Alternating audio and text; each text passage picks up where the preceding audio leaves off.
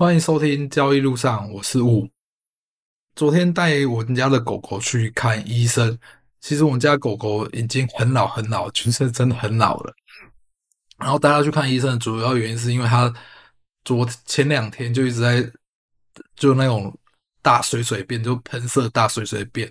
然后我们在想说是不是跟它鼻子有关系，因为它鼻子流流鼻涕，就是那种那种有点狗狗鼻涕，白白黄黄那种鼻涕，流了一阵子的。然后我们就在想说，会不会是那个越来越严重，造成他肚子不舒服、大便这原因？然后昨天看症状真的有比较惨严重了，我们就立刻带他去给医生看。医生说可能是吃坏肚子，他鼻子跟吃坏肚子这两个是没有关系的，他鼻子就是他之前一个老症状，因为他很老了，所以而且他心脏有问题，所以我们原本抱持的是。心脏能这么严重，能不去当他去动手术？因为他那个鼻子的问题，就是因为他们小型犬的牙齿跟鼻子其实因为很短，所以会造成里面会有细菌感染，有的没有的，反正这是小型犬的共通病。但是因为到老了，这个症状还出现之后，我们又因为它有心脏病，所以在考虑到不要动手术。可是到最后，我自己的决定是因为我觉得他已经到这么老，他那个鼻子会让他食欲不振，因为他。鼻子流脓之后，它好像会呼吸不到东西，然后会不舒服，然后就会不吃东西。然后我就觉得到那么老了，动手术好不好？但是我觉得他已经到了这么老了，然后又不能好好吃饭，每天被鼻子用着，好像更不舒服。所以这其实是一件很两难的事情。但是我比较偏向于趁现在他就是前一阵子他都吃得很好，就出得很好。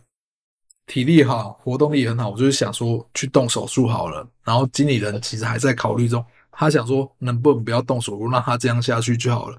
所以两个人观点各有好，各有坏，所以到最后就看经理人怎么决定吧。其实动物养久了，或者是家人久了，其实都有一定的感情了，一定还是希望它好。好了，这是我自己题外话聊一聊的东西。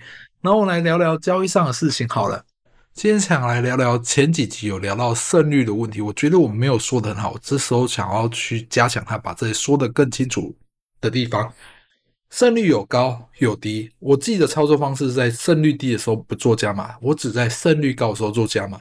可是有人会想说，那胜率低你为什么不干脆就不要做好了？因为胜率低的时候有可能也是会赚钱的，因为你有主观意识判定什么是胜率高，什么是胜率低。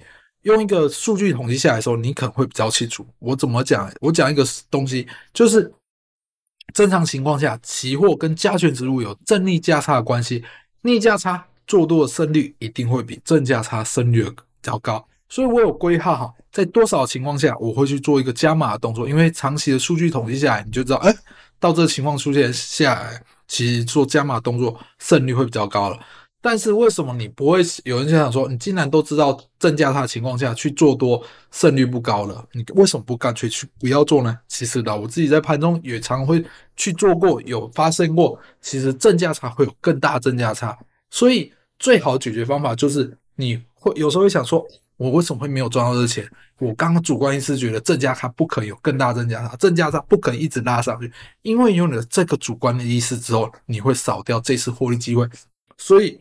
我记得做事方法就是，既然这状况出现，我还是遵守我操作原则，赚该赚的，赔该赔的。只是这个我长期统计下来，这个状况出现，确实它的胜率就比较不高，所以我就不会做加码。但是会不会从现在开始到以后都一直是正价差？那你是不是错失了这一大段的过程呢？因为交易市场会变的，你只能对我自己来讲，我是以不变应万变，遵守操作规则。做交易记录，只有做好这些东西之后，你才会知道，诶，你的交易是不是需要改变了，还是只是当下环境的不同，还是自己操作上的问题。所以到最后，我养成自己的习惯就是，虽然我知道胜率不高，我一样会遵守自己操作的原则，傻傻的去做，因为这样做的好处就是，你不会让自己的意识去改变你自己的任何的操作方式，不然你常常会在有一些操作，不管做任何商品，常常会觉得。